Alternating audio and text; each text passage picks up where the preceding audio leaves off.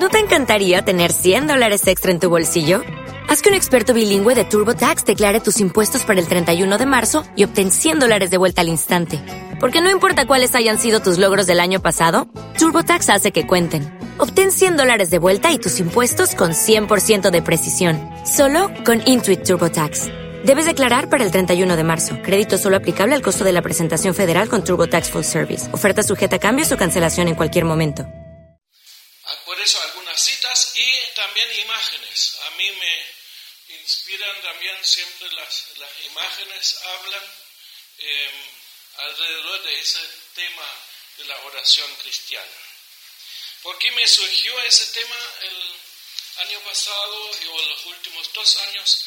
Había muchas tensiones en las discusiones en la iglesia y eh, em, de repente uno se da cuenta digo, el problema no son las, no es la diversidad, o sea, que seamos distintos, menos mal. Eh, muchas, eh, sino el problema son las divergencias, que empiezan igual que diversidad, divergencias.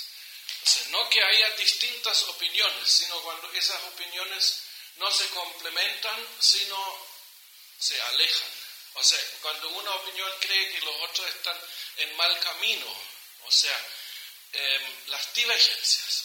Y eso, todos sabemos las divergencias, eso puede pasar en matrimonio, en relaciones, en cualquier institución, cuando las divergencias crean conflicto. Okay. Ya, ya no estamos de la misma unión.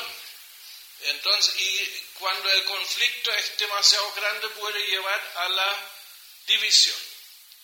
Así se han causado, en el fondo que existe la iglesia luterana es el resultado de una divergencia que, llegó a un conflicto y a una separación. No, no lograron eh, ganar las fuerzas convergentes. Y no es fácil mantener unidad con divergencias. El problema no son las diferencias, mientras las diferencias son diversidad, sino son las divergencias.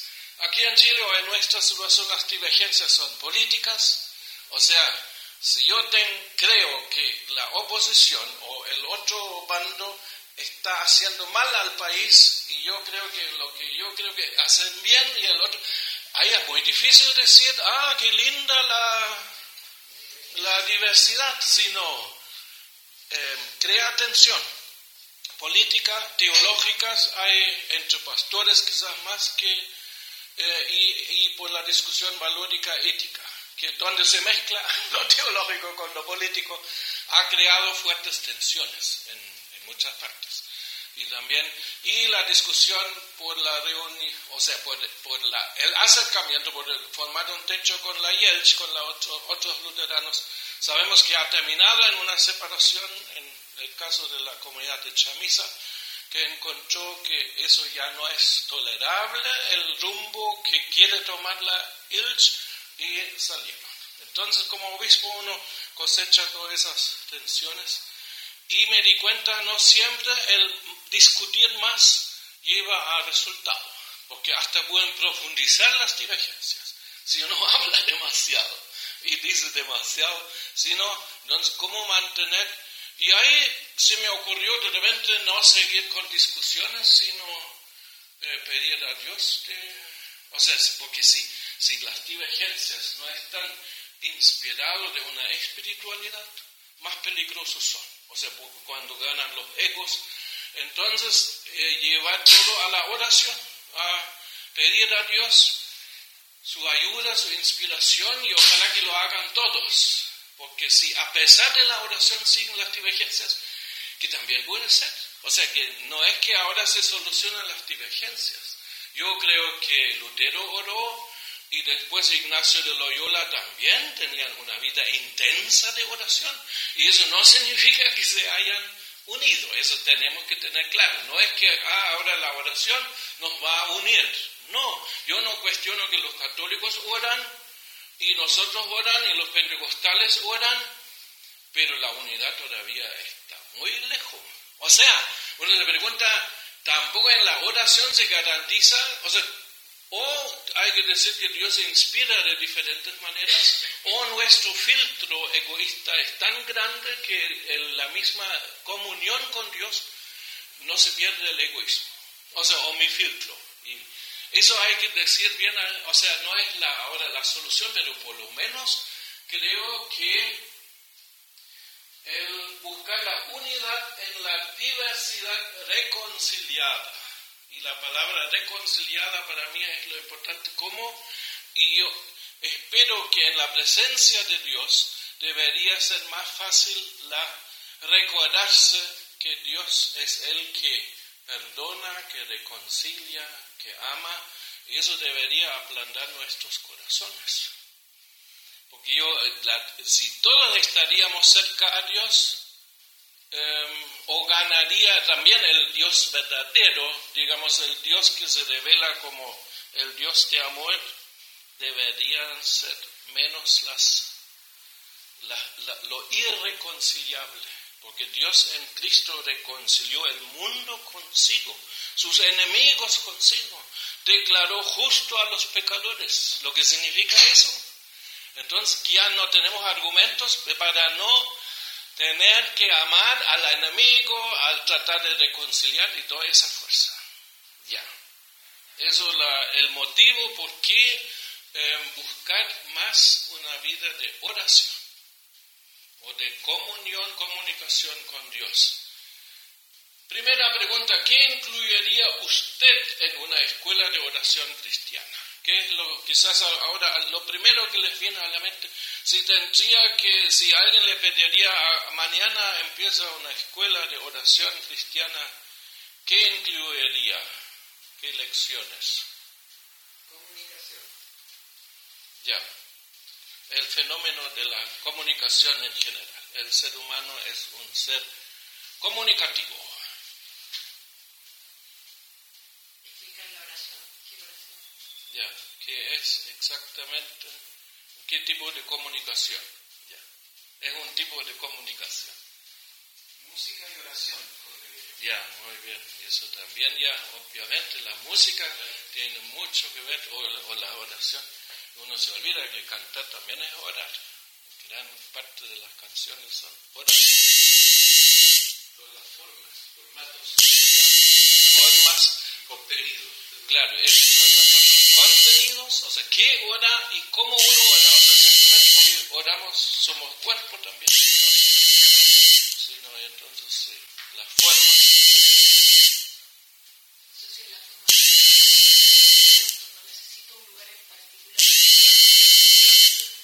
Ya, muy bien, casi todo eso, yo dije ya, momentos, esa es cosa de tiempo y lugares. Ya, muy bien, también de la comunicación, los silencios. Mira, mucho va a aparecer ahora que, em, o sea, hice listas, pero vamos a, quizás yo voy a eh, insistir en lo que de repente menos pensamos. Porque hay cosas muy conocidas de la oración, sino quizás los aspectos que, ah, hasta a mí cuando preparé ahora me di cuenta, sí, hay, hay muchos aspectos. Entonces, todo eso lo que pretende es que tomemos conciencia de lo que es la oración y su importancia vital. O sea, casi se puede decir, fe cristiana es vivir en oración. Porque si no se vive en oración, la fe es una simple declamación de verdades improbables. sino fe es vivir en oración. Ahora, lo que a mí me ayudó últimamente, tomar conciencia, esa palabra conciencia. Es el milagro de la evolución de la vida que culmina que en alguna parte de la vida en general, después la vida animal y dentro de la vida animal, la, humana, y el cosmos despierta conciencia, toma conciencia de sí mismo. eh, quién soy, dónde estoy, dónde estamos, de dónde venimos, para dónde vamos. Esa conciencia humana es un gran milagro y misterio y esa conciencia eh, crece. La conciencia que tenemos hoy es otra que tuvo Martín Lutero y la que tuvo eh, Abraham en el Antiguo Testamento. La conciencia crece también, bueno, en primer lugar, hoy diríamos con las ciencias, o sea, con lo que sé. Es, una cosa de mente, cómo se amplía la mente. Y en eso la humanidad ha llegado a dimensiones como, yo creo que hay en el siglo XVII o XV. Hoy en día, con todo lo que sabemos, se volvería loco o se desmayaría simplemente. La ciencia y su hija, la tecnología, que mira todo lo que sabemos hoy del cosmos. O sea, todavía uno se marea cuando uno ve las últimas, las fotos y las dimensiones y el microcosmos y cada vez más. O sea, crece.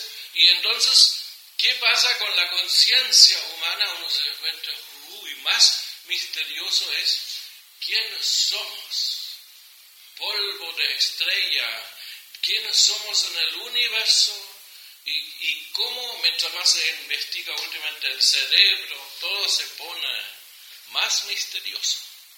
Y, pero también eso complica algunas creencias del pasado que tenían menos conciencia de la complejidad.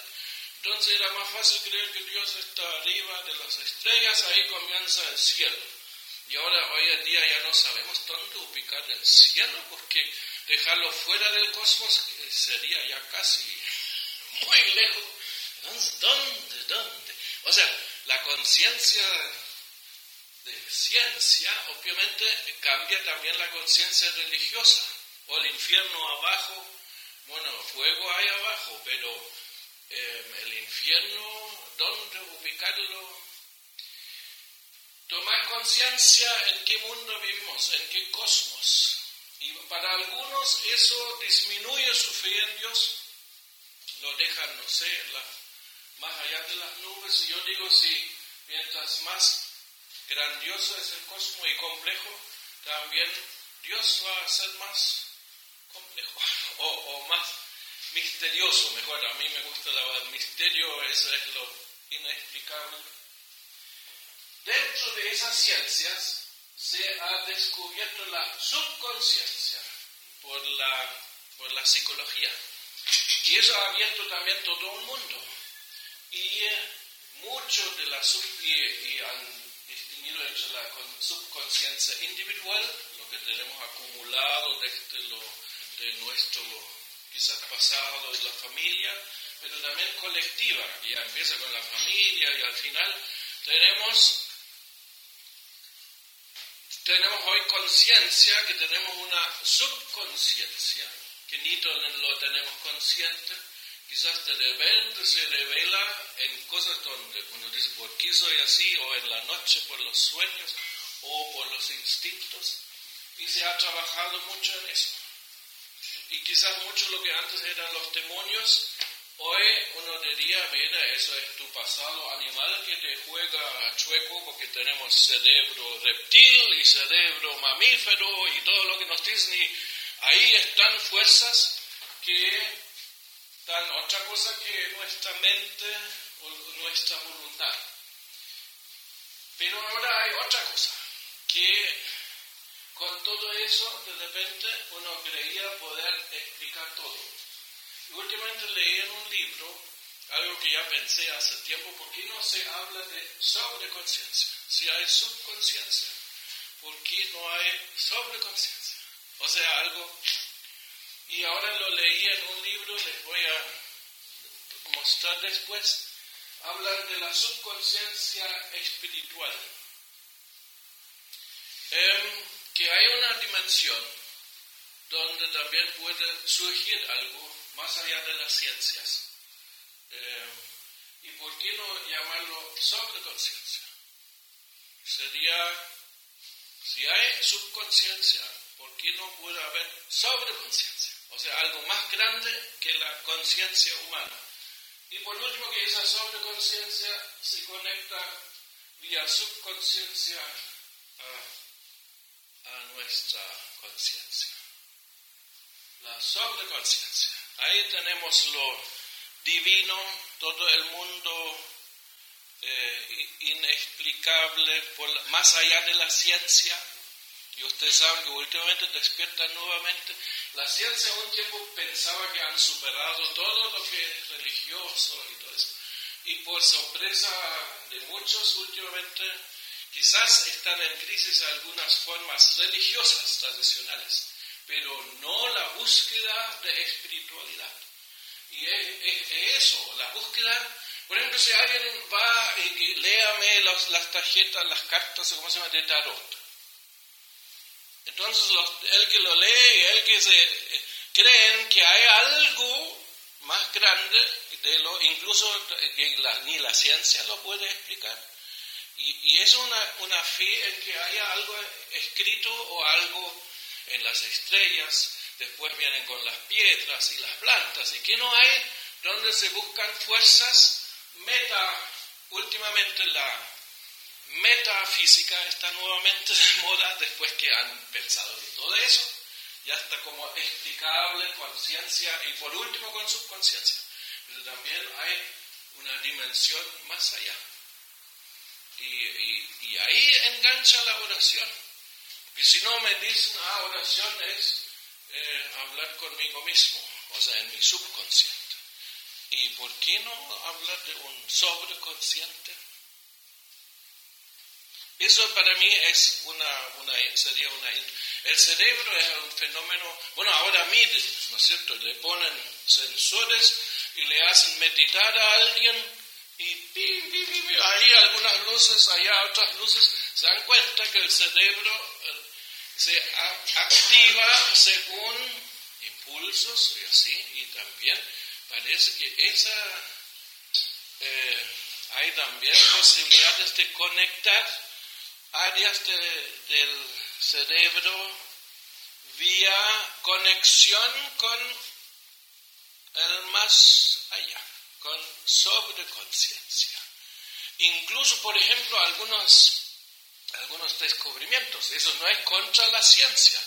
Yo mismo he escuchado a un científico, eh, de, física que dijo sus mejores momentos, o sea, inspiraciones, tenía cuando, eh, o sea, cuando meditaba o algo así, de repente, ¡pum!, una idea.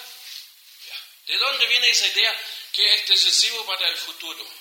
Eso no viene, el subconsciente guarda cosas que ya pasaron, pero también hay inspiraciones de lo que, o sea, futuristas. Y todo eso es un interesante eh, contexto para la, la, oración. Muy distinto, o sea, ya, otro aspecto es, cada uno podría hacer su biografía de oración. Cada uno en su vida ha orado. Y entonces, ¿cómo?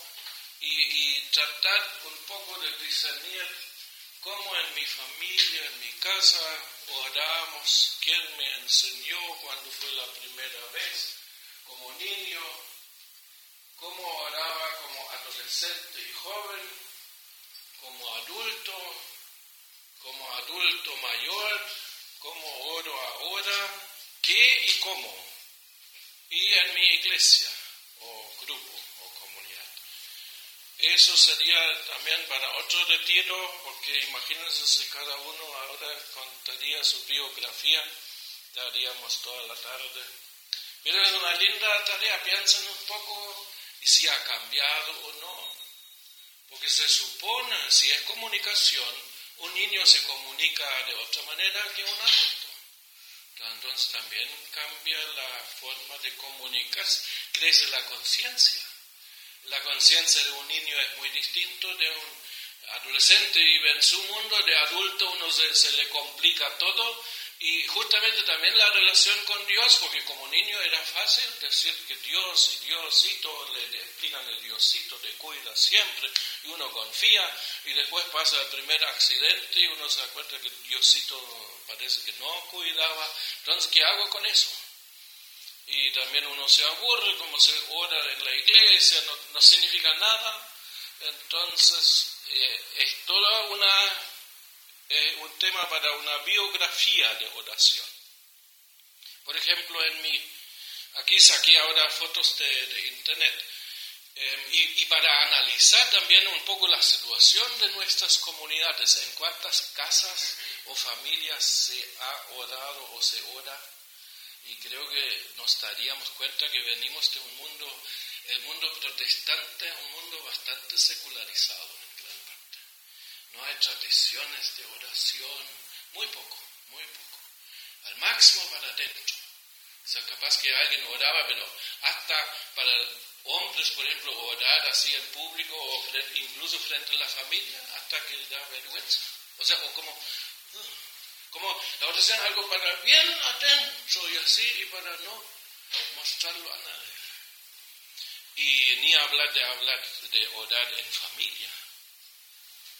No sé si alguien eh, tiene ahí un lindo testimonio que se ha orado, que han practicado oraciones familiares.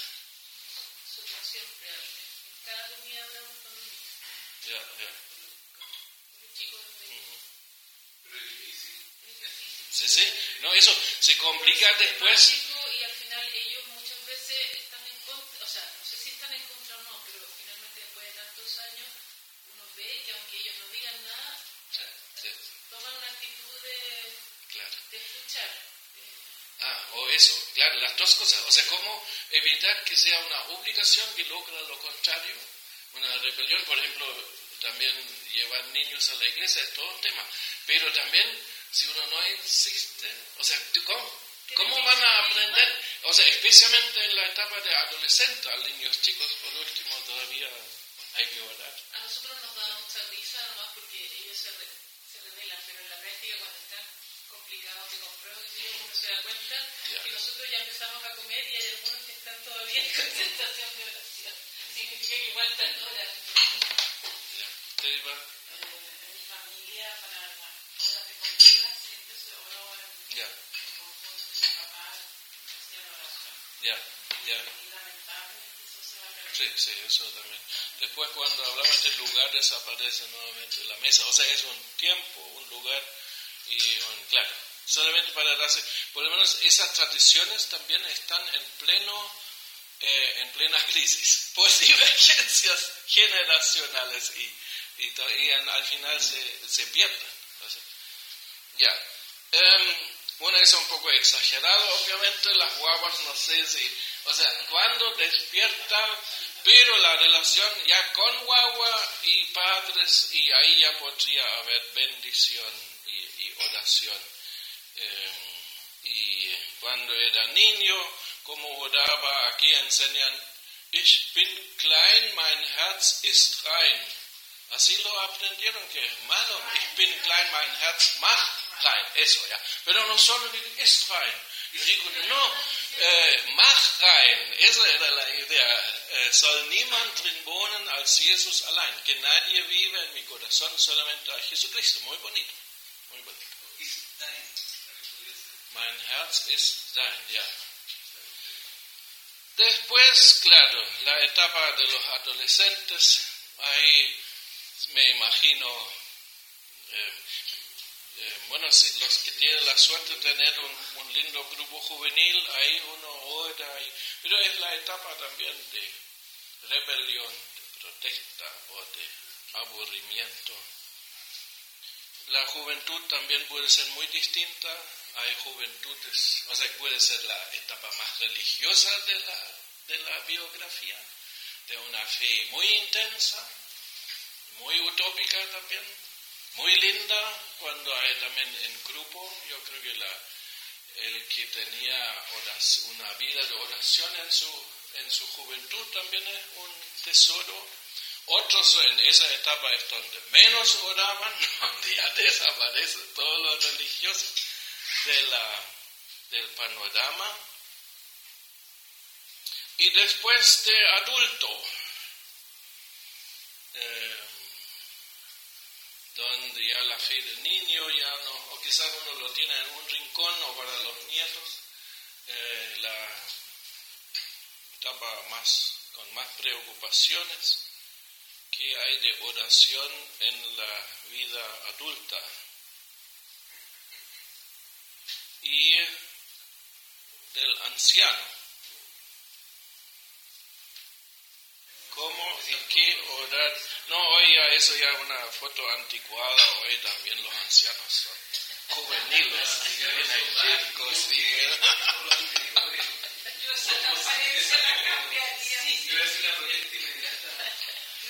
caíste. Tan bonito. Yo me identifico a veces con eso. O sea, esa puede ser la arena de la vida noche. Ya, y en la iglesia, ¿cómo oramos en la iglesia? Cada iglesia tiene su... En el culto se muestra la forma de orar. Hay iglesias mucho más expresivas, mucho más de oración, otros más eh, con más formas de oración. Y eh, los protestantes, como en muchas cosas, eh, por eso digo, por lo menos tomemos conciencia que hay oración, pero como nada es tan intenso o marcado, o muchas veces es un poco plano. Entonces, lecciones, a ver qué fuentes y principios para aprender a orar. Expresiones y contenidos de la oración. Prácticas y técnicas de orar tiempos y lugares de oración. ¿A qué Dios oramos? ¿De dónde sabemos quién nos escucha? O si es que nos escucha. Y alguna, eso ya empieza con las preguntas difíciles para una escuela superior de oración. También eso deja, hacia todas las cosas complicadas que aparecen, voy a decir, eso lo dejamos para la escuela superior de oración, porque empecemos con lo básico. Los discípulos dijeron, Señor, enséñanos a orar. Y aquí en, eh, existe un librito de Dietrich Bonhoeffer, Aprender a orar con los salmos, donde dice que los discípulos sabían que no es algo obvio que uno sabe orar. En contraste que hoy en día muchos dirían, pero orar es una cosa de, bueno, decir algo a Dios. Pero había escuelas de, de oración en todas las religiones. Quizás no es tan obvio que, que nuestra oración sea oración. Sí, puede ser también algo dicho al aire. Y hay dos aspectos en la escuela de la oración, en soledad y en comunidad. Y Jesús enseñó sobre las dos cosas. O sea, dijo, cuando estés, enciérrate en tu tu pieza donde nadie te ve, porque la oración puede ser lo más íntimo y debe ser lo más íntimo y no algo para presentarlo al público, pero también hay oraciones en comunidad y en público, que puede ser una gran fortaleza y creo que se condicionan mutuamente la soledad y la comunidad. Y en ese momento cuando le pidieron, Señor, enséñanos a orar, Jesús le enseñó el Padre nuestro, que llegó a ser la oración modelo cristiana que da para reflexión y meditación para toda la vida, porque ahí tenemos el marco. Eh, un teólogo alemán, Helmut, Tillich, por ejemplo, es un ejemplo nomás, llamó, o sea, hizo toda una serie de prédicas sobre las siete peticiones del Padre Nuestro y lo llamó la oración que abarca a todo el mundo. Eso debe, debería ser, hablando de oración cristiana, la primera fuente de, enseñanza sobre la oración. Lutero escribió, o se lo dejó también, como ya estaba antes en el catequismo, una, un, una parte del catequismo es qué significa cuando decimos eso y eso. Y, y vale la pena retomarlo. Yo he leído últimamente el Catequismo Mayor de Lutero, que debe ser una profundización del Catequismo Menor, que era para los niños, y, para, y, lo- y los curas o los pastores también, que no sabían mucho, y después profundizar con el Catequismo Mayor.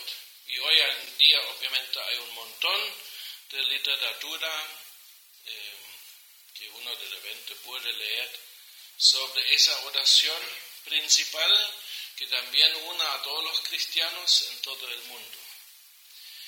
El mismo Padre Nuestro y Jesús, ¿cuál habrá sido su escuela de Jesús para orar?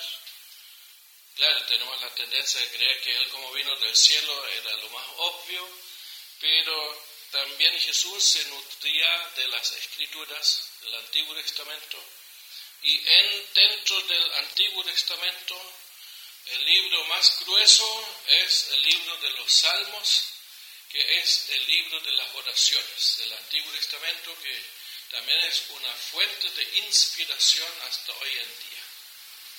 Hay dos ejemplos, orar con los salmos, aquí lo tengo, miren, son libritos chiquititos. Eh, Carlo María Martínez, no sé si todavía vive, obispo de Milano, tiene muy buenos escritos. Eh, ahí, por ejemplo, aprendí algo que voy a, que puse aquí, que la mitad de los salmos o del contenido de los salmos es alabanza, expresión, y la mitad son quejas y lamentos y preguntas. Y de repente quedamos, algunas tradiciones eclesiásticas se quedan con la alabanza, cuán alegres son, Eh, no escucho nada, ale, ya, ah. y nadie dice cuán tristes son. O también tenemos derecho de ser tristes como cristianos y reclamar la, ¿hasta cuándo, Señor? ¿Y dónde estás? Y se enoja con la injusticia del mundo. Entra en crisis la fe y lo clama delante de Dios. Eso también es eh, parte de, la- de los salmos. Y eh, así que con cada librito que uno lee, sea de Bonhoeffer, äh, Bonhoeffer die Psalmen, das Gebetbuch der Bibel, el libro de oración de la Biblia. Y eh, después, ahora fuera de la Biblia, muchos poemas eh, pueden ser, o sea, son oraciones y son lindas oraciones, que obviamente no son más elaboradas de cuando uno ora, pero justamente por eso pueden inspirar eh, nuestra oración. Muy conocido este poema, algunos dicen de una santa, pero otros dicen anónimo, de, que dice, no me mueve mi Dios para quererte el cielo que me tienes prometido, ni me mueve el infierno tan temido para dejar por eso de ofenderte. Tú me mueves, Señor, muéveme el verte clavado en una cruz y escarnecido, muéveme ver tu cuerpo tan herido, muévenme tus afrentas y tu muerte. Muévenme en fin tu amor y en tal manera que aunque no hubiera cielo yo te amara y aunque no hubiera infierno te temiera. No me tienes que dar porque te quiera, pues aunque lo que espero no esperara, lo mismo que te quiero te quisiera. Es muy bonito este amor a Dios por ser Él, ni por el cielo, ni por el infierno sino por, por amor. También otro ejemplo que encontré de Mario Benedetti, no te rindas, por favor, no cedas, aunque el frío quema, aunque el miedo muerda, aunque el sol se esconda y se calle el viento, aún hay fuego en tu alma, aún hay vida en tus sueños, porque la vida es tuya y tuyo también el deseo, porque cada día es un comienzo nuevo porque esta es la hora y el mejor momento. Tiene varios aspectos que van a aparecer, la oración, eh, los sueños, el momento, eh, fuego. Así que, fuentes y principios. Padre nuestro, Salterio, otros textos de la Biblia, catequismos, himnarios y poesías. Himnarios también. O sea, no puse himnos tan llenos de oraciones. Los himnarios son libros de oración. En el nombre de Jesús, eso ahora sería la otra gran, el gran principio. Eh, Jesús una vez dijo, ustedes no reciben porque no han pedido en mi nombre. Lo que significa eso. Para mí significa en el Espíritu de Jesús, orar como Jesús, no como una fórmula al final en tu nombre o en el nombre, obviamente, pero para recordar lo que no oramos en el Espíritu de Jesús, eh, no hay garantía que sea oración. Y en el Espíritu, otro gran principio eh, que sería también para reflexionar qué significa orar en el Espíritu. ¿Ya? De la sobreconciencia, para mí el, espíritu es la sobreconciencia. Muy bien. O sea, el Espíritu Santo con mayúscula y el ser humano tiene espíritu, lo que incluso le diferencia de los animales. Si uno quiere hacer esas categorías, los animales tienen alma para decirlo, o sea, tienen vida, pero la conciencia quizás también es mucho a eso del espíritu. Y, dice Pablo, su espíritu da testimonio a nuestro espíritu que somos hijos de Dios. O sea, cuando Claro, cuando por la palabra el espíritu humano, por la inspiración del Espíritu Santo, puede creer en Dios Padre. Y cuando no eso, eso no pasa. ¿De dónde sabemos que Dios es Padre? Se preocupa tampoco. O sea, Tan lejos, podríamos decir. Así uno entiende, por ejemplo, que- así entiendo yo, por ejemplo, el pasaje de Nicodemo, que dice que, Dios viene, de alguna manera instala un espíritu en nosotros, Sí. que, no teníamos antes de... Claro, o, o cuando Jesús dice, lo que es carne y hueso no puede heredar el reino de Dios, sino tiene que nacer de arriba, nacer de nuevo. Ahí está eso, porque si no quedamos encerrados en esa dimensión de espacio y tiempo. Ya, ahora, según contenido, hay muchas expresiones de la oración. Y fíjense, en un culto normal dominical hay casi de todo. Adoración. Eh, o sea, invocar, o bueno, eh, invocación. Empieza muchas veces con la invocación. O sea, hacer, crece la conciencia que estamos en la presencia de Dios o invocando la presencia de Dios para que la conciencia dice, aquí no estamos solos. La alabanza es la expresión de decir a Dios, de eh, alabarlo por lo que es o por lo que ha hecho. Eso puede también ser una proclamación, de- o sea, una, o una confesión de fe. eh, también es, todo tiene que ver con este mundo invisible y misterioso, proclamarlo, aunque no sea visible. Después la petición, obviamente, la forma quizás más, eh, eh, más usada cuando uno piensa en oración al Señor, y, o sea, esa expresión de necesidad y dependencia, las peticiones. Ya menos egoísta es la intercesión, cuando no pido solamente algo para mí, sino también para otros, o pensando incluso, eso vamos a ver en un texto de mañana, por todo el mundo, por toda la humanidad, dice Pedro, oren por toda la humanidad. El agradecimiento, quizás la alabanza es más general por lo que Dios es. El agradecimiento es por lo que puede ser personal, pero también por lo que eh, recibimos. Y ahora viene lo que quizás menos se piensa, lamentación y reclamación. También, bueno, eh, eh, incluso falta la confesión y la bendición también es una oración. O sea, es más una, un pedir la bendición de esa dimensión de Dios para nosotros. La alabanza se abre para Dios, la bendición pide que esa dimensión eh, tenga su influencia sobre nosotros.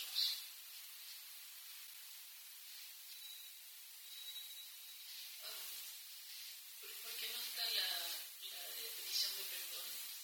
Ya, eso me, me, me olvidé. Claro, uno podría decir ahí de confesión, sea confesión de fe o la confesión de, de pecado. También es una... Sí, eso falta. Esta- Estaba este, tiempo, este último tiempo justo pensando mucho en, en- en mi- en mi propia oración, que en general es para agradecer, para pedir, por- porque hay enfermedad, porque hay guerra, lo que sea. No sé si a los demás les pasa, pero generalmente esta de perdón por mis propios pecados se me queda siempre muy en el tintero. Mientras más pienso me doy cuenta que eso tiene, o sea, la importancia de cuando uno le enseña, que es parte importante de la oración, el pedir perdón me hace consciente en realidad de que cada vez que yo hago a veces muchas cosas sin darme ni cuenta, eso también le está pasando a todos los que están alrededor. O sea, el hacer consciente la petición de perdón también me ayuda a entender y perdonar más Sí.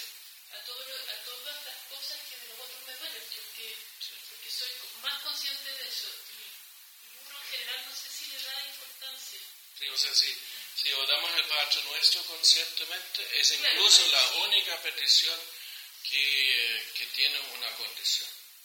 O sea, que dice, perdónanos nuestras como nosotros perdonamos. Así que si no perdonamos, eh, creo que incluso ese, el tema del perdón es el gran tema del cristianismo. O sea, el, el- el amor, o sea, la, ya la justificación del pecador. Todo termina con tengo que aprender a hacer, o sea, o perdonar, a perdonar. Y donde no fluye el perdón se tranca todo, porque Dios vino a perdonar pecados y llevó sobre sí todo el tema que hacemos con la ambivalencia, con la maldad.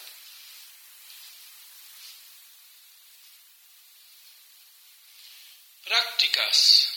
Ahora todo eso se, tiene que canalizar de alguna manera. O quizás volviendo mi pregunta era, para ustedes, ¿cuál sería lo que más le gusta o más le llama la atención o lo que falta? Eso voy a agregar, pedir perdón. Otros que, que dirían, eso para mí ha sido importante o es importante.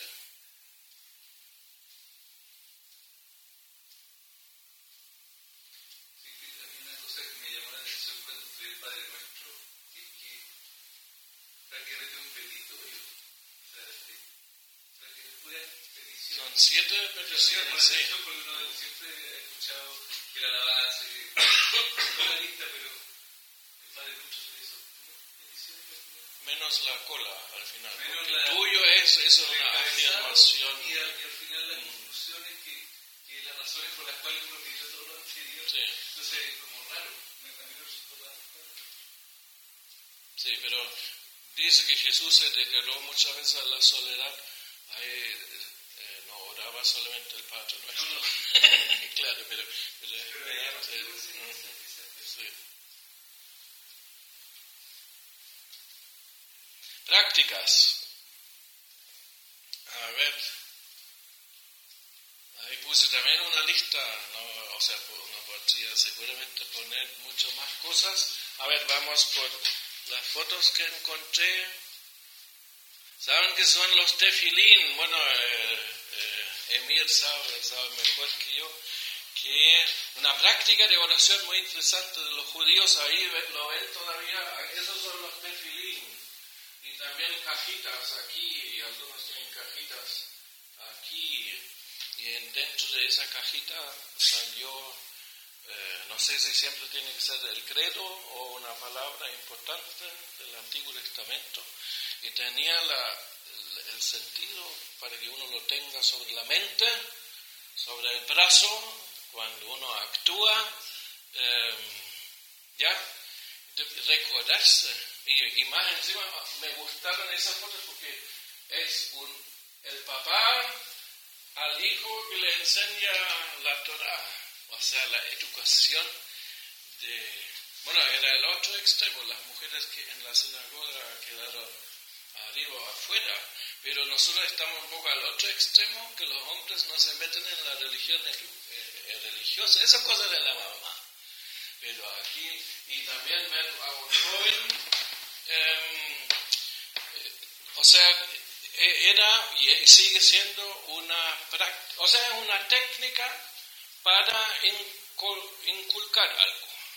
Y ahí en eso también nosotros somos quizás los más pobres, porque los católicos no puse el rosario, por ejemplo, también es una técnica de cómo orar. Nosotros quizás no, más nos identificamos, a pesar que ni ponemos las manos así, sino así, pero el cuadro de Albrecht Dürer se hizo famoso, algo tiene, o sea, hay una leyenda sobre eso que creo que fue el hermano que, que no pudo ser pintor, tenía que trabajar duro y al final pintaba sus manos, no sé. Pero, o sea, algo tiene esa que se hizo tan famoso, es tan expresivo, a pesar que es un dibujo para un cuadro, y se había perdido, y recién después eh, es un, un, un no sé cómo se llama eso, bosquejo, claro.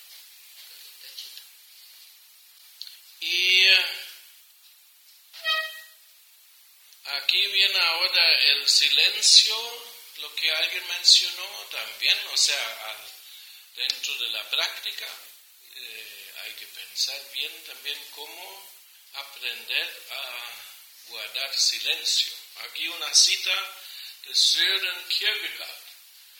Cuando mi oración llegó a ser más íntima, tenía cada vez menos que decir.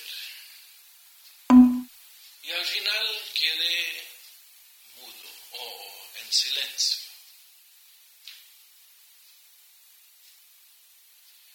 Llegué a ser lo que es la lo opuesto, el mayor opuesto al hablar. Llegué a ser un oidor, uno que escucha. Primero pensé orar es hablar, pero aprendí que orar es no solamente callarse, o sea, o silencio, sino escuchar. Así es, orar no significa escucharse a sí mismo, hablar. Orar significa callarse y estar en silencio y esperar hasta que el orante escucha a Dios. Eso también sale en este libro que empecé a leerme, me lo regalaron recién. Dios nos habla a través de los sueños, que el escuchar es lo principal. Así comienzan los diez mandamientos. Escucha Israel, el Señor tu Dios es uno. Escucha. Y Jesús dice, hay gente que tiene oídos pero no oyen. al final el escuchar es, es interesante. Y en medio ahí está el silencio. Así, y ahí empieza la comunicación. No solamente hablar, no solamente que yo me escucho hablando, sino el silencio. Y eso pueden ser procesos largos.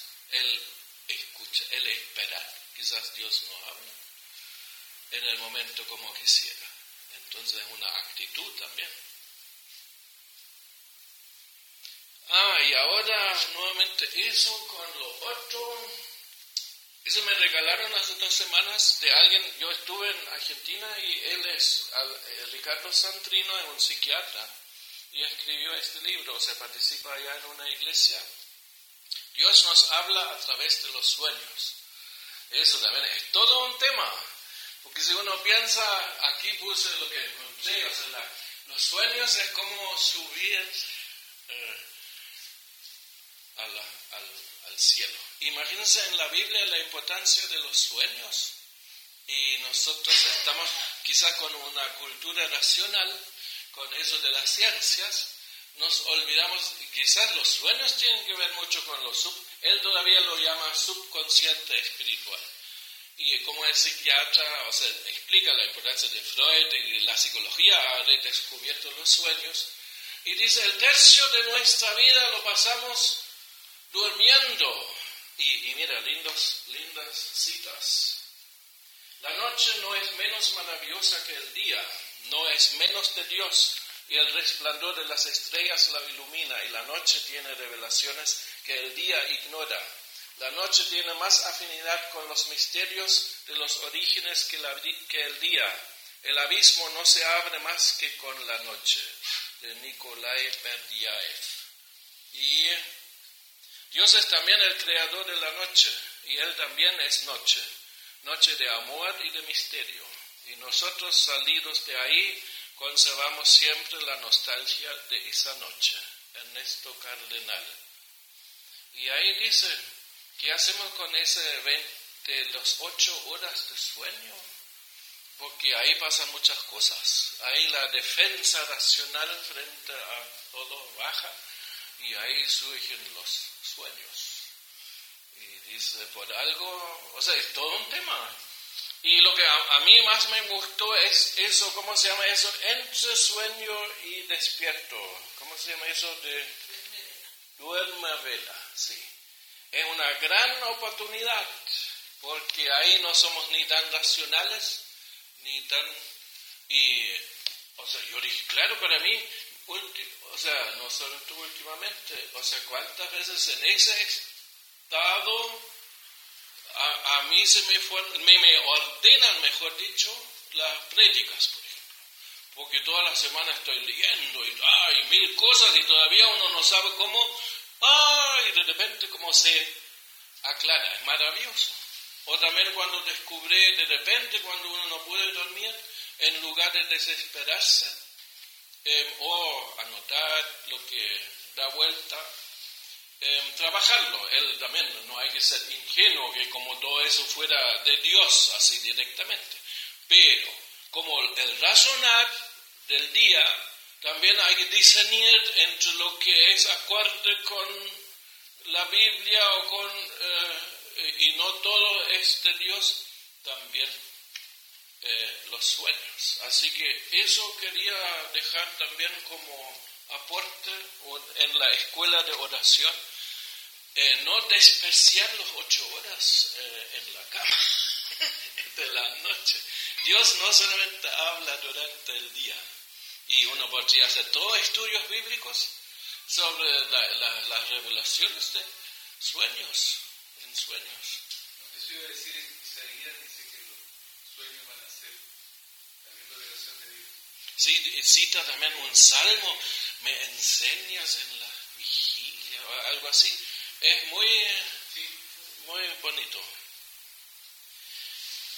Em, con eso vamos al tema de los momentos de oración. Que obviamente, ves que ahí ahora le, pondría la noche también. O sea, cuando dije, bueno, obviamente los momentos típicos es el despertar, el comenzar del día y el final del día, cuando uno surge de la bueno, el sueño también es como un aprender a morir, ¿no es cierto? Uno se acuesta, se despide y un resucitar y uno debería estar agradecido cada mañana que nuevamente hay vida y cada noche entregarse. Eso hace Lutero con sus eh, bendiciones en la mañana, de la noche, casi la misma frase. Eh, después había por muchos tiempos eh, maneras de orar en ciertas horas. Eso sí que era tradición pietista eh, evangélica, hacer su devocional. En la mañana, ojalá, Stille Zeit en alemán, con la Losung, con la lectura diaria, un versículo y devocional. Después están lo comunitario en culto, en reuniones. Las comidas eran un momento para agradecer, pero lo subrayé, oren siempre o sin cesar. eso al final sería, está tan en relación con Dios que todo y todo lugar ya, ya no es tan importante. Cuando Jesús dijo, yo creo que la primera etapa religiosa era tener lugares sagrados y momentos sagrados. Eso es casi como enseñar a los niños, así tiene que ser para que aprendan. Y si no hay lugar y no hay repetición también, uno no aprende. Entonces, lugar sagrado, en el templo, en la iglesia, em, y, pero con el fin, cuando Jesús dice después ya no van a adorar ni en Samaria ni en Jerusalén, sino en espíritu y verdad. Es una universalización del lugar, porque Dios está en todas partes y con nosotros y de corazón, eso es el mejor templo, o mi cuerpo incluso, y eso, y ya no tanto en un lugar sagrado, que puede llegar al extremo que algunos protestantes ya, para ellos ya ni es sagrado la iglesia, uno puede comer ahí, jugar ahí, porque perdió la sacralidad el lugar y también el tiempo. Ya no es lo más importante tener cinco veces al día, hacer rituales, sino estar en comunicación con Dios eh, siempre. Que es una universalización y encierra un peligro que se diluye en no, no orar nunca, nunca en ningún lugar. Eso también. Y obviamente el tiempo más favorito es cuando uno está en apuros y aflicciones. No es ilegítimo. Dios mismo lo ha dicho, a ver si viene ahora. No, todavía no. Eh, podemos, pero muchos es el momento donde hasta los ateos oran. Dicen, oh Dios.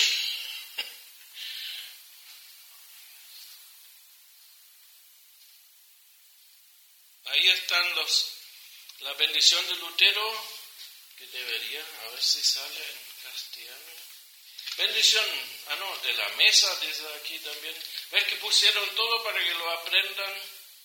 Formas de bendición que el jefe de la familia debe enseñar a los suyos para la mañana y la noche. Por la mañana apenas hayas abandonado el lecho, dirás así, en el nombre del Padre y del Hijo y del Espíritu Santo. Amén. Entonces, puesto de pie o de rodillas, dirás el credo y el Padre nuestro. Si quieres, puedes orar brevemente así, en reemplazo seguramente. Te doy gracias, Padre Celestial, por medio de Jesucristo, tu amado Hijo, porque me has protegido durante la noche de todo mal y peligro. Y de luego también que me preserves y me guardes de pecado y de todo mal en este día, para que en todos mis pensamientos, palabras y obras te pueda servir y agradar en tus manos encomiendo el cuerpo, el alma y todo lo que es mío. Tu santo ángel me acompaña para que el maligno no tenga ningún poder sobre mí. Amén. Eso es esto.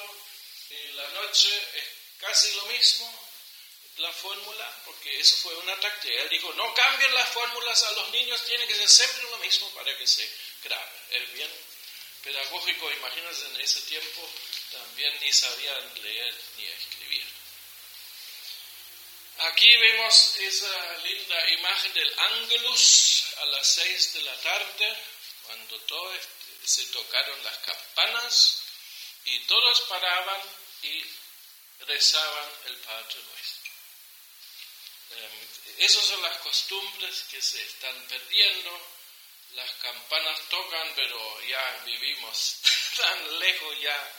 Eh, esas formas eh, muchas formas se están diluyendo.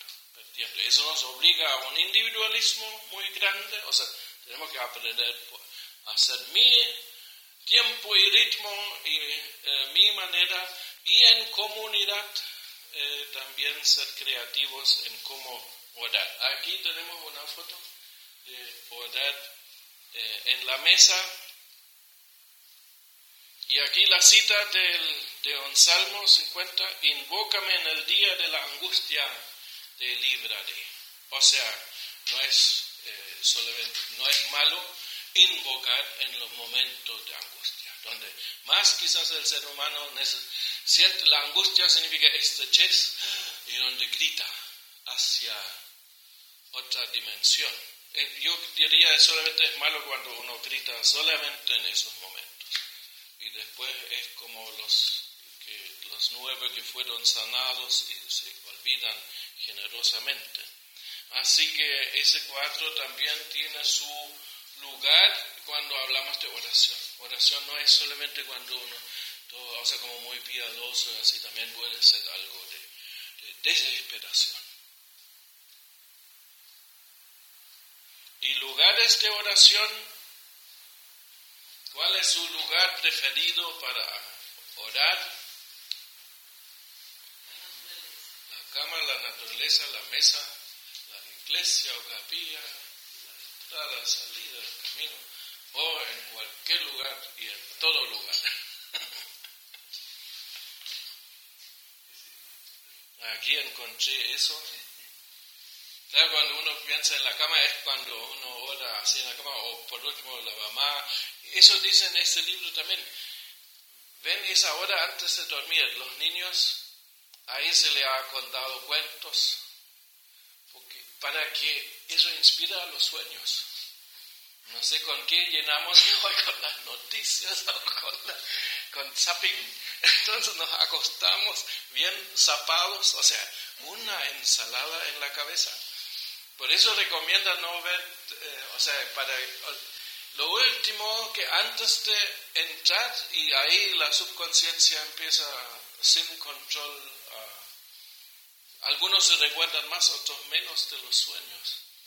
Y a, los a las parejas, yo siempre digo, la oración es algo más íntimo que la sexualidad. Hoy en día se acuestan sin problemas, pero orar juntos le cuesta. Y eso revela algo, qué, qué difícil es ser íntimo delante de Dios junto, junto, cada uno por sí, sí. Y es la oración algo muy íntimo y también algo lo que crea una, toda una dimensión. Después, la naturaleza, para mí también, eh, un lugar, eso descubrí, o sea, bueno, ya hace tiempo, o sea, siempre, algunos tienen una mística, la naturaleza, o tienen una mística, ¿cómo llamarlo eso? Es más que ver solamente plantas o árboles, tienen algo, tienen algo que uno, eh, a uno llena, o sea, o a uno es un, es un misterio también. O sea, la, la vida y la, la, diversidad en la naturaleza, cada árbol es distinto, incluso cada hoja, es toda una revelación eh, de un gran misterio. Así que la naturaleza puede ser gran lugar de inspiración. Um, aquí Dios oramos Mira, eso de la naturaleza es bien panteísta. Hay gente que no son cristianos, pero incluso ni vienen a la iglesia, nosotros siempre me han dicho, pero vamos al campo el fin de semana y ahí nos sentimos en la presencia de Dios, quizás más que en la iglesia. y yo digo, sí, pero la naturaleza no habla de Jesucristo. Y no habla, o sea, es preciosa, pero es cruel al mismo tiempo. Es cruel, no tiene misericordia la naturaleza. Y por eso la admiramos cuando todo es lindo. Pero cuando el lago traga un bote, mira, y no pregunta, y el volcán tampoco pregunta, si te pierdes, te pierdes. No hay misericordia en la naturaleza. Es grandiosa, pero o sea, con excepciones también uno se emociona cuando un perrito salva a ocho, o sea, de repente hay algo muy emotivo, pero no seamos demasiado románticos. Eh, o sea, no es oración cristiana, para decirlo así. eso es universal, eso. Pero eso es panteísta. Sea, cuando Dios está en la naturaleza de todo y así uno ora eso todavía no es oración cristiana. Politeístas serían los que tienen varios dioses y según oportunidad oran a este o al otro, que para los luteranos la sospecha que los santos eh, en el catolicismo reemplazan a los dioses y cuando tienen un problema tienen un santo y cuando otro invocan a otro santo eso lleva al un poco politeísta. Ahí Lutero era muy radical en borrar todo eso para que solamente Dios y solamente Jesucristo y todo el corazón con Jesucristo y Dios y punto. Para que no, porque si no también empiezan como casi negociar con Dios. Eso llega a ser casi politeísta. Monoteísta es un solo Dios, lo tenemos en común con los judíos y los musulmanes, pero los musulmanes sospechan que nosotros somos ya casi politeístas porque hablamos de tres eh, personas, que Dios es Padre, Hijo y Espíritu Santo. La oración cristiana combina el monoteísmo, un solo Dios, pero en tres se manifiesta eh, trinitariamente. Y así que la oración cristiana es al Padre y al Hijo y al mismo tiempo mediante el Hijo en tu nombre y con el Hijo en el Espíritu. Él con nosotros y nosotros con Él, intermediador. Y al Espíritu Santo y en el Espíritu Santo. Porque Él es el Hijo y el Padre presente. Eso sería la complicada fórmula de la oración cristiana. Algunos oran más al Padre, como dice Padre nuestro, pero también ya en la Biblia aparecen que adoran a Jesús, mi Señor y mi Dios, Jesús. Entonces, algunos, yo, cuando yo era joven, era mucho más oración a Jesús, o sea, tengo más una relación con Jesús que con Dios. O sea, yo no soy, algunos son más de Dios, es más universal, o así.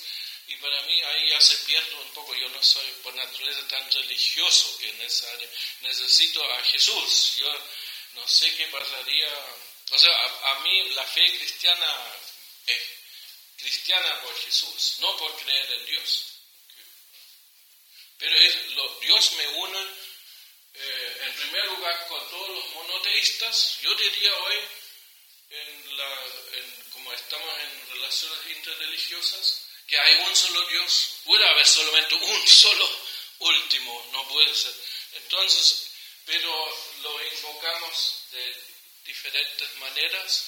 Para un cristiano es o sea, para nosotros la revelación de Dios en Jesucristo es lo máximo, pero no podemos imponerlo y decir todos tienen que creer eso, si no, ni oran.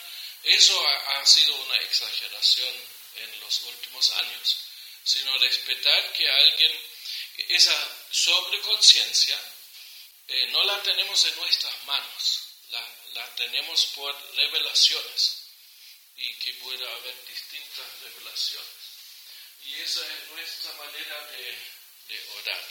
Hay el famoso cuadro ruso, la Trinidad en conversación. Es lo interesante de la Trinidad, que en Dios ya hay comunión. Es no solamente mono, uno, sino es triuno. Ya hay amor en Dios mismo. O sea, Dios es amor, ya es, ya. O sea, hablamos en lenguaje del misterio, el, la última realidad es comunión y es amor. Por eso podemos hablar de un Dios de amor, que no quiere estar solo, sino incluir, uh, o sea, crea y al mismo tiempo recrea y hasta quiere a los rebeldes recoger. Una linda oración que no la van a poder leer, o sea, es un poema. In ihm sei es begonnen, der Monde und Sonnen am blauen Gezelte des Himmels bewegt. Du Vater, du Rate, lenk du und wende, Herr, dir in die Hände sei Anfang und alles, sei Anfang und Ende, sei alles gelegt. De Mörike, creo. O sea, en Él sea el comienzo, en Él sea el fin, no, en Él sea el comienzo, el que puso lunas y soles en el firmamento azul. el que mueve el cielo. Tu Padre, tú conseje o aconseje, dirige tú y cambia. Señor, en tus manos se ha puesto el comienzo y el fin, se ha puesto todo. Y otra frase que me gusta de, yo pensaba que este ser en Kierkegaard, pero ahora vi que está inscrito en su tumba, en una cita de un obispo eh, danés. Noch eine kurze Zeit, dann ist's gewonnen, dann ist der ganze Streit in nichts zerronnen. Dann werd ich laben mich an Lebensbächen und ewig, ewiglich mit Jesus sprechen. Eso me gusta, es una, porque la oración es la anticipación de la eterna conversación con Jesús. Dice, queda poco tiempo y ganamos, será ganado. Miren, esa visión de la muerte. No, pues nosotros decimos, me queda poco tiempo, después todo está perdido. No, dice, poco tiempo y todo será ganado, la victoria. Entonces toda la pelea se derrita. Y entonces me voy a reconfortar en ríos de agua viva, lo traduciría, o sea, en ríos de agua eh, viva, sí, Lebensflächen, y eternamente hablar con Jesús. Es la culminación de la oración. O sea, obviamente es una poesía, es una manera, sabemos que hasta mi mamá dice, pero si yo muere el mismo día mueren miles de otras personas y todos vamos a llegar al cielo, ¿cómo nos vamos a hablar todos? Eh, ahí ya termina la, obviamente, eh, pero para mí es una buena expresión también de oración cristiana, no es solamente diluirnos en el eterno universo, es un consuelo también para algunos, eso es panteísta. Pero la esperanza de poder conversar todo con Jesús es cristiana. Y finalmente, obviamente quedan muchas preguntas difíciles. Eh, ¿Qué hacemos con los ateos? ¿Oran también? Quizás más de lo que quisiera. eh, Dios escucha y responde todas las oraciones, es la típica pregunta, o algunas nomás, o como a veces parece que escucho, a veces no. Eh, judíos, musulmanes y cristianos oran al mismo Dios, es un tema se puede o debe participar en oraciones interreligiosas que tienen que ver con eso, pero ahora también ya he participado en Santiago, que vienen sufis y, y Bahá'í, y eh, antes ya estaba en, en, la iglesia de los mormones. Eh, y siempre, y, esas reuniones interreligiosas, ahora dicen, por ejemplo, antes de ir a comer, después ¿Alguien eh, quiere pedir la, eh, la, o dar gracias o orar por la comida?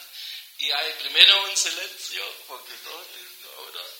Sí, pero siempre alguien se atreve y los más cuidadosos, obviamente uno puede agradecer a Dios, y los que se olvidan un poco que, hay, que haya judíos y otros presentes hablan, agradecen a Jesucristo, pero yo creo que eso tienen que acostumbrarse los otros, que nosotros agradecemos a Jesucristo, como yo tolero que el otro invoca a Alá y ya. Eh, pero es un tema, es todo un tema, un gran desafío para que las religiones sean fuentes de paz y no de pelea. Ojalá, ¿no? porque históricamente, a pesar que todos oran y más encima dicen que Dios es misericordia y amor, pero después se pelean, ahí hay una contradicción. Y como ahora más cristiano, no sé si han hecho esa pregunta, no es tan simple entender a Dios como persona. Tú, Padre, Hijo. porque no es alguien, no es que arriba haya alguien, sería muy limitado todo. Y ahí nacen esas preguntas, o sea, ¿cómo llegan ahí? El simple hecho, ¿cómo lo hace escuchar miles de oraciones al mismo tiempo? O sea, tiene que ser un super cerebro. Dios no es alguien, pero sí es persona. Eh, ahí obviamente los niños no tienen ese problema. Eh, para ellos Dios es alguien. Y después tres, eso de la Trinidad ya es complejo y complicado. pero el simple hecho, el tú, me escucha a mí personalmente y al mismo tiempo millones personalmente. ¿Cómo lo hace? ¿Cómo funciona?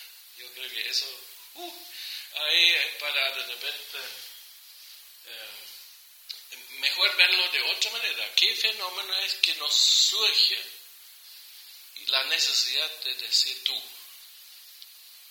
O sea, o también una relación personal con Jesucristo. Y cuando me quitan eso, no sé qué queda. Esos son temas ya un poco más para, eh, complejas detrás de eso, de, comunicación, pero con quién comunico. Hasta aquí llegué. Muchas gracias por la paciencia de escuchar tanto. Gracias. Asumo que tenemos un desafío. Vamos a tener que organizar un retiro para hacer la escuela superior de oración.